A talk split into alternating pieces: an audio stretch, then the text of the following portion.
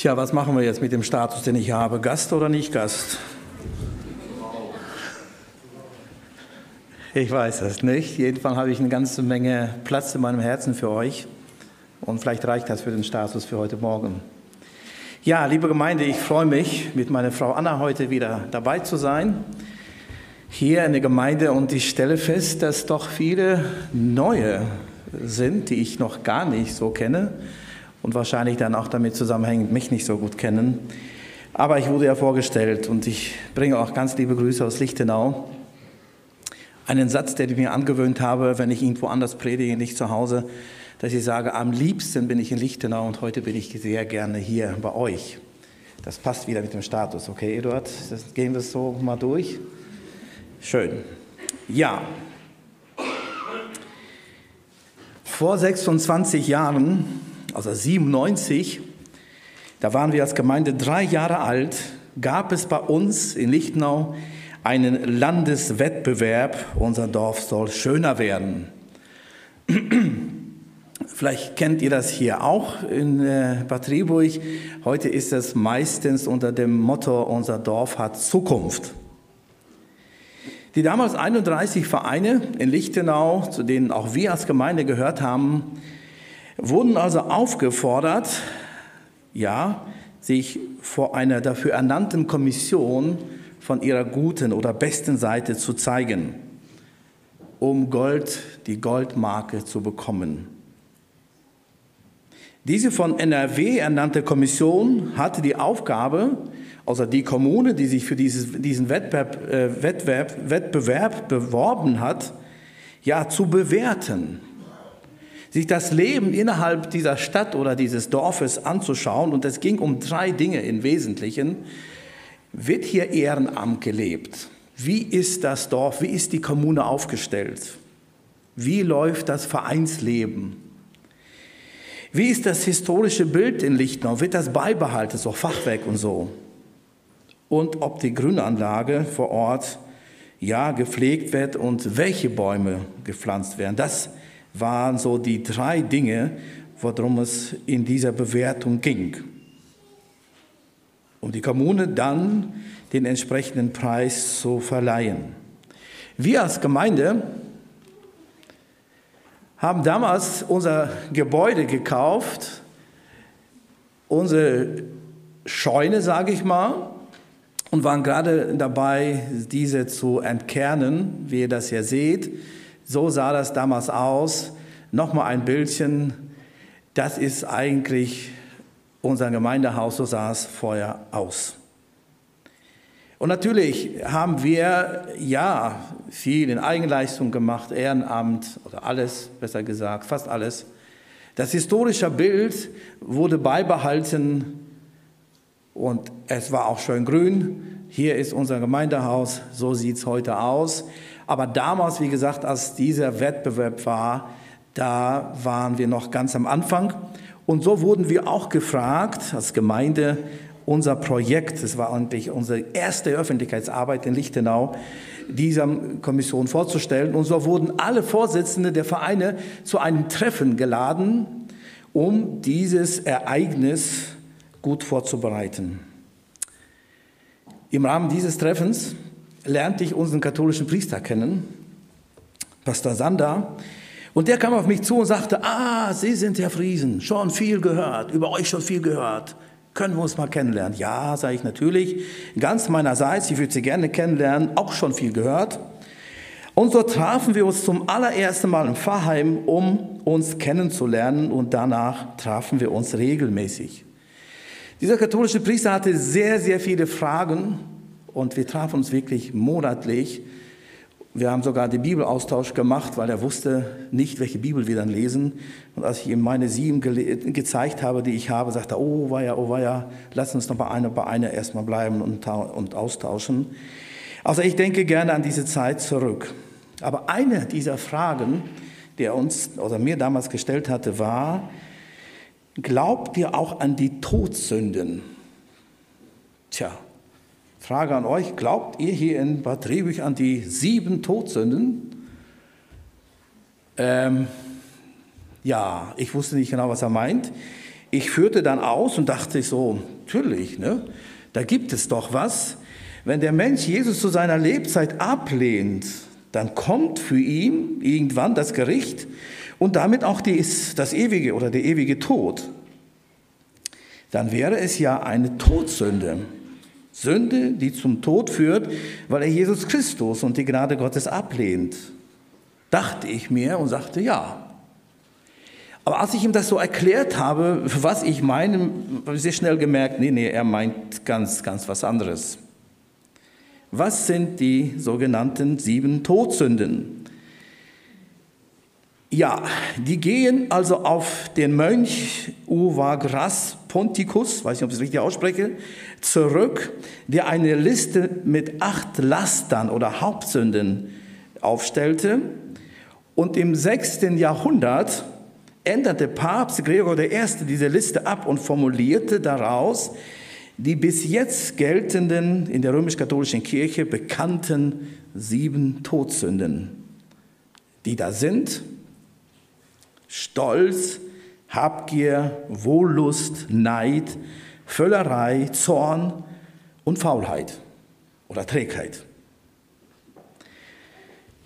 Papst Gregor I. nannte sie als Wurzel oder Hauptsünden, weil sich daraus viele andere Sünden entwickeln würden. Heute weiß ich, was der Pastor Sander gemeint hatte. Und was hätte ich sagen sollen? Glauben wir an die sieben Todsünden oder nicht? Könnt ihr mal drüber nachdenken. Wichtig ist ja, wichtig ist ja jetzt zu fragen, was sagt die Bibel dazu? Das ist ja viel wichtiger. Schaut mal, was ich in Sprüche hier gefunden habe. Sprüche 6, 16 bis 19. Sechs Dinge sind es, die der Herr hasst und sieben, die er verachtet. Einen stolzen Blick, eine lügnerische Zunge, Hände, die unschuldiges Blut vergießen, ein Herz, das böse Pläne schmiedet, Füße, die darauf aus sind, Unrecht zu tun, einen falschen Zeugen, der Lügen verbreitet und einen Menschen, der Uneinigkeit unter Brüdern seht. Einiges von diesen sogenannten Todsünden finden wir hier, glaube ich, im Text. Im Neuen Testament lesen wir in Galater 5, 19 bis 21.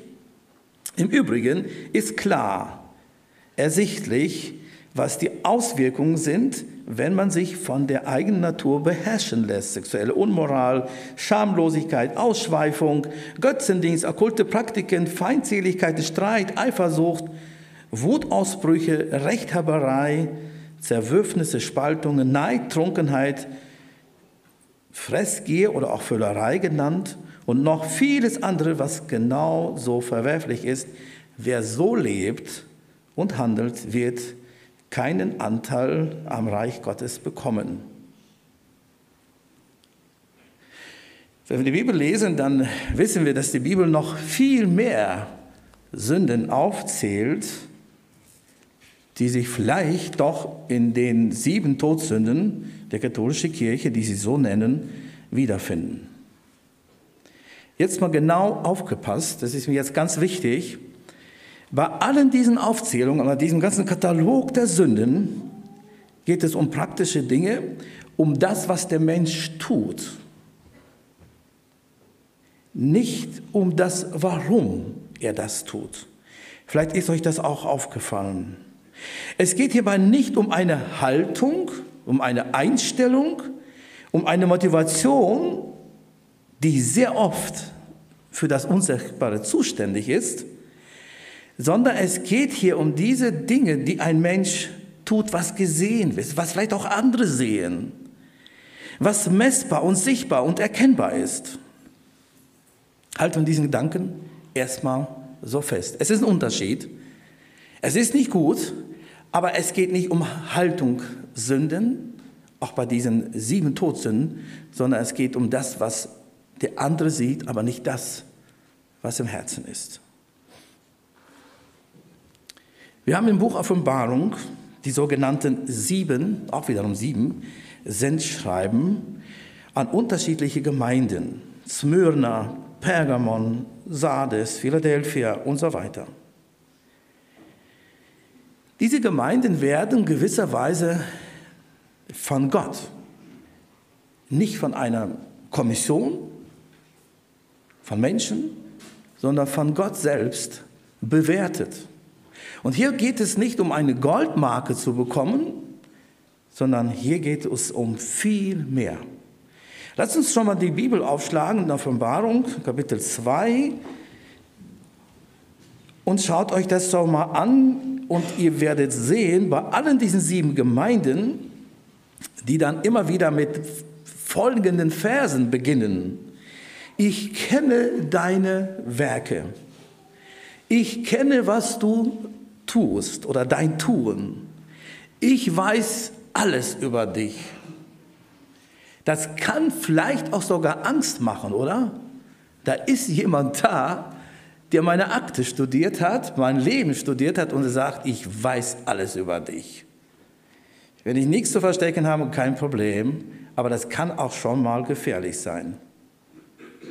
Stell dir mal vor, Gott selbst würde euch in Gemeinde Bad Triburg einen Brief schreiben. An die Gemeinde in Bad Triburg. Und die erste Sätze würde sagen, ich kenne euch. Ich weiß ganz genau, wie ihr tickt. Ich weiß, was ihr tut. Ich weiß alles über euch.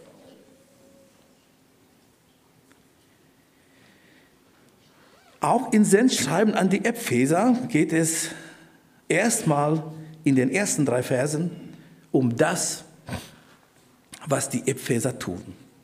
Die möchte ich mit euch zusammen lesen. Schaut mal. Ich weiß, wie du lebst und was du tust. Hier geht es um praktisches Leben als Christ. Ich kenne deinen unermüdlichen Einsatz und deinen Ausdauer. Ich weiß auch, dass du niemand in deiner Mitte duldest, der Böses tut. Ja, du hast Ausdauer bewiesen und hast um meines Namens willen viel ausgehalten, ohne dich entmutigen zu lassen. Also die Epheser bekommen hier von Gott eine Bewertung.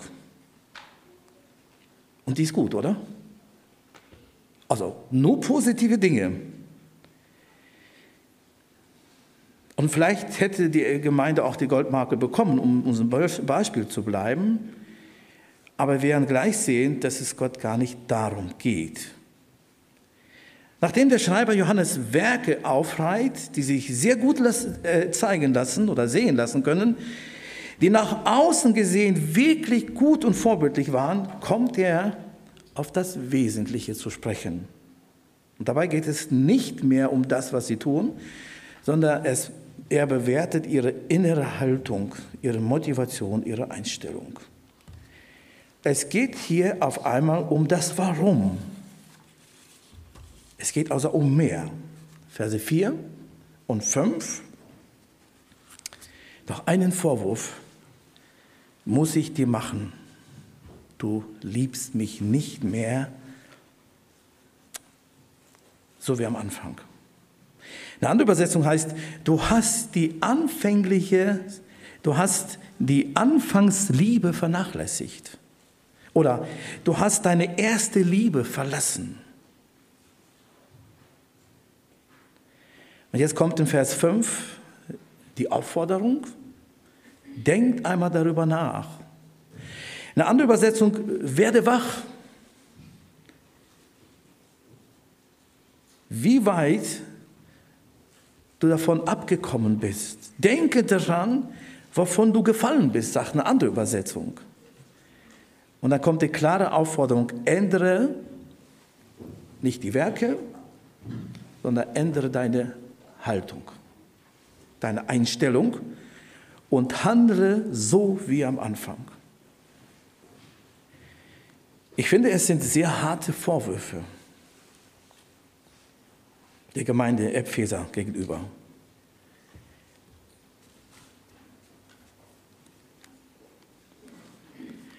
Wenn wir uns in der Gemeinde solche Dinge sagen würden, du kommst auf deinen Bruder zu und, sagt, und sagst ihm, du, du liebst Jesus nicht mehr. Nicht mehr so wie früher. äh, du liebst die Gemeinde nicht so wie früher. Das, da könnten wir schon mal anecken, oder? Woher weißt du, wie ich denke? Woher? Du kennst mein Herz nicht.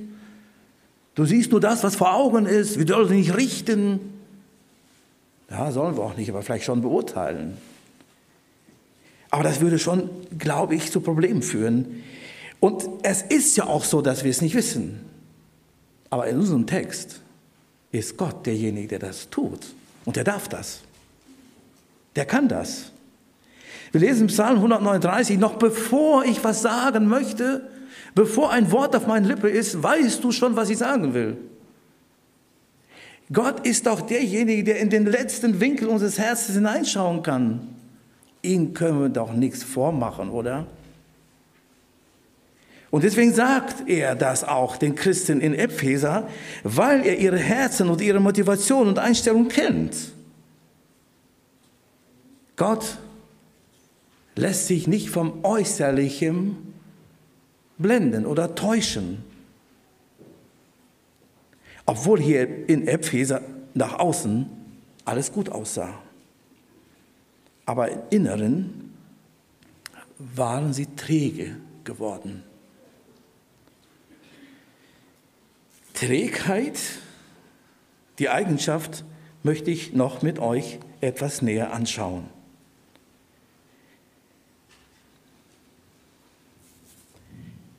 Das ist übrigens auch eine der sieben Todsünden der katholischen Kirche, die sie da aufführen.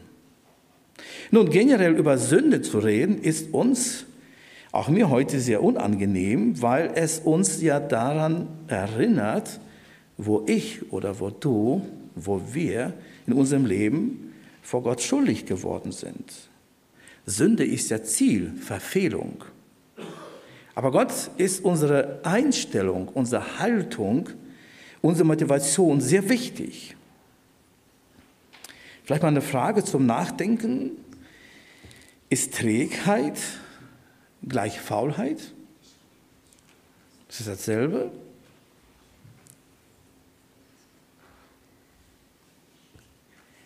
In unserem Text tadelt Gott ja die Epheser nicht, weil sie faul sind oder faul waren. Nicht dafür, was sie getan haben. Ganz im Gegenteil. Er lobt sie. Und in einer Gemeinde so Irrlehren zu erkennen und an der, direkt an der Wahrheit zu bleiben, das ist schon viel wert.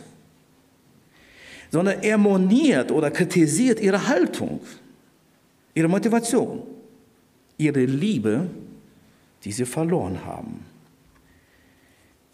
Das heißt, er moniert und damit sagt er, ihr seid träge geworden, ihre Trägheit.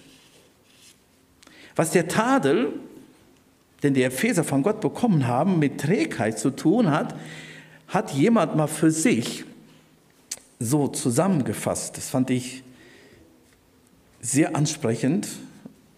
Das möchte ich mal vorlesen. Ich zitiere, Irgendwann musste ich erkennen, also dieser jemand, der das schreibt, dass meine Beziehung zu Gott zu einem Arbeitsverhältnis geworden war. Viele Jahre war ich in der Gemeinde sehr engagiert. Ich liebte es, mich in verschiedenen Bereichen einzubringen und Einfluss zu haben. Neben meiner Familie mit drei Kindern und meiner Berufstätigkeit war ein Großteil meiner freien Zeit mit Gedanken an die Gemeinde gefüllt oder für die Arbeit in der Gemeinde reserviert. Ich war ein guter Mitarbeiter. Aber irgendwann stellte ich fest, dass ich genau das auch in meiner Beziehung zu Jesus geworden war, nur ein Mitarbeiter. Ich hatte die erste Liebe verlassen, die ich als einen Zustand des Herzens verstehe. Mir wurde bewusst, dass eine echte Liebesbeziehung in erster Linie von Nähe und Gemeinschaft geprägt ist. Und erst an zweiter Reihe und als Folge der Liebe Gottes zu mir und meiner Liebe zu ihm der Dienst für ihn stehen sollte. Denn dann wird es zu einer natürlichen Folge der Liebe Gottes, die in uns den Wunsch erweckt, ihm zu dienen. Denn dann wird unser Dienst für Gott eine Reaktion auf seine Liebe sein und daraus erwächst ein Liebesdienst. So wie Paulus sagt, denn die Liebe Christi drängt mich. Ich habe über diesen Bericht sehr viel nachgedenkt und mein Leben auch persönlich hinterfragt. Ich lade dich heute Morgen ein, es auch zu tun. Dich einfach mal zu fragen, warum tue ich gerade das, was ich tue? Warum bin ich wirklich heute in den Gottesdienst gekommen? Warum tue ich gerade den Dienst, den ich tue?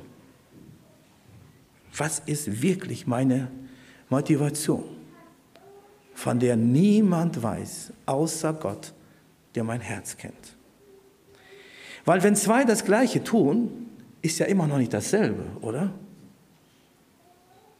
Dr. Töfs hat mal so schön gesagt, und einige kennen das Zitat von mir oder von Dr. Töfs, das Problem ist ja nicht das Problem. Das Problem ist die Einstellung zum Problem. Das ist das Problem. Die Einstellung ist doch wichtig. Gott geht es in erster Linie um den Dienst, nicht um den Dienst, um die Leistung, sondern Gott geht es in erster Linie um deine und meine Beziehung zu ihm. Erst dann können wir durch unser Tun ihm gefallen, ihm Freude machen. Dann geht es auf einmal nicht mehr um Abläufe, die gut laufen sollen, um Betrieblichkeit oder Betriebsamkeit, sondern dann geht es auf einmal um Herzlichkeit. Und wenn ich heute über Trägheit noch mal ein bisschen spreche und das gleich noch etwas ausführe, dann geht es genau darum.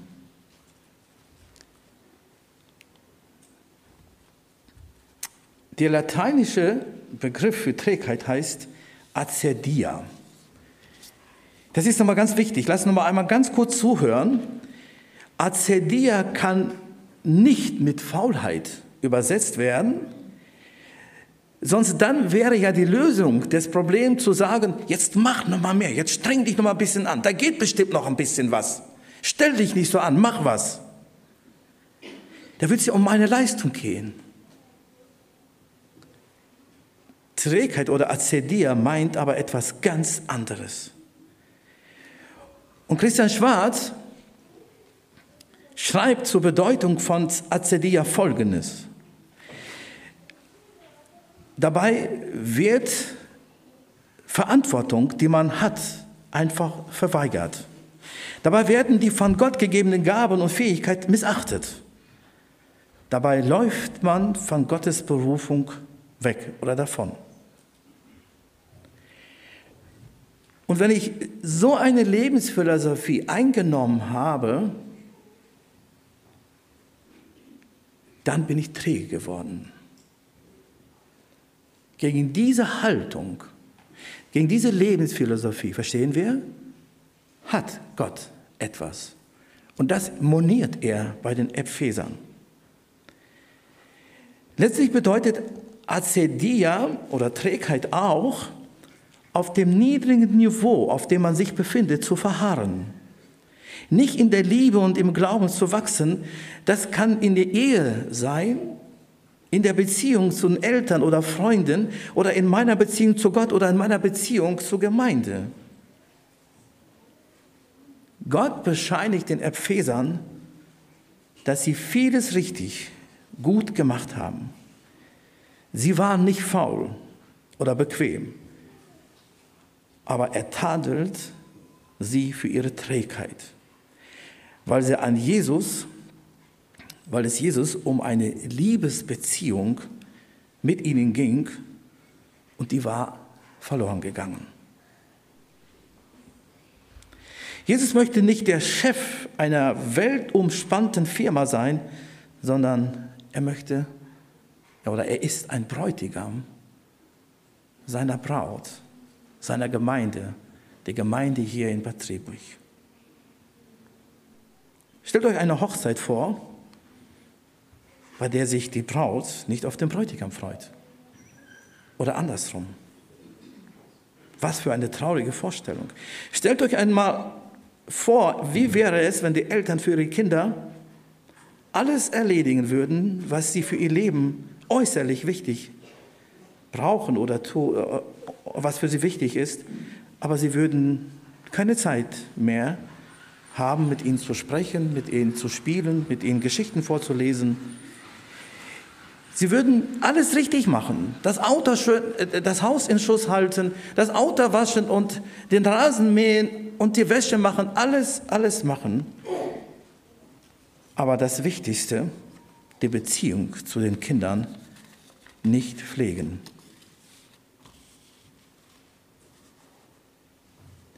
Und wir haben es heute schon gelesen und von Eduard gehört, wenn wir die Lieben nicht hätten, nicht haben, dann wären wir, dann wäre mein Reden nur sinnloses, sinn, sinnloser Lärm und wie ein dröhnender Gong oder eine klingelnde Schelle. Wenn wir die Liebe nicht haben, dann würden wir heute sagen, dann ist alles für die Katz können wir alles vergessen. Und wisst ihr, liebe Gemeinde, das ist das, was mich die letzten Monate sehr stark persönlich bewegt und wo ich in Gedanken immer wieder bin. Was ist meine Antriebsfeder für das, was ich tue? Jesus sagt denen, die ihn lieben, dass sie nicht seine Knechte, sondern seine Freunde sind. Auch hier wieder geht es um Beziehung.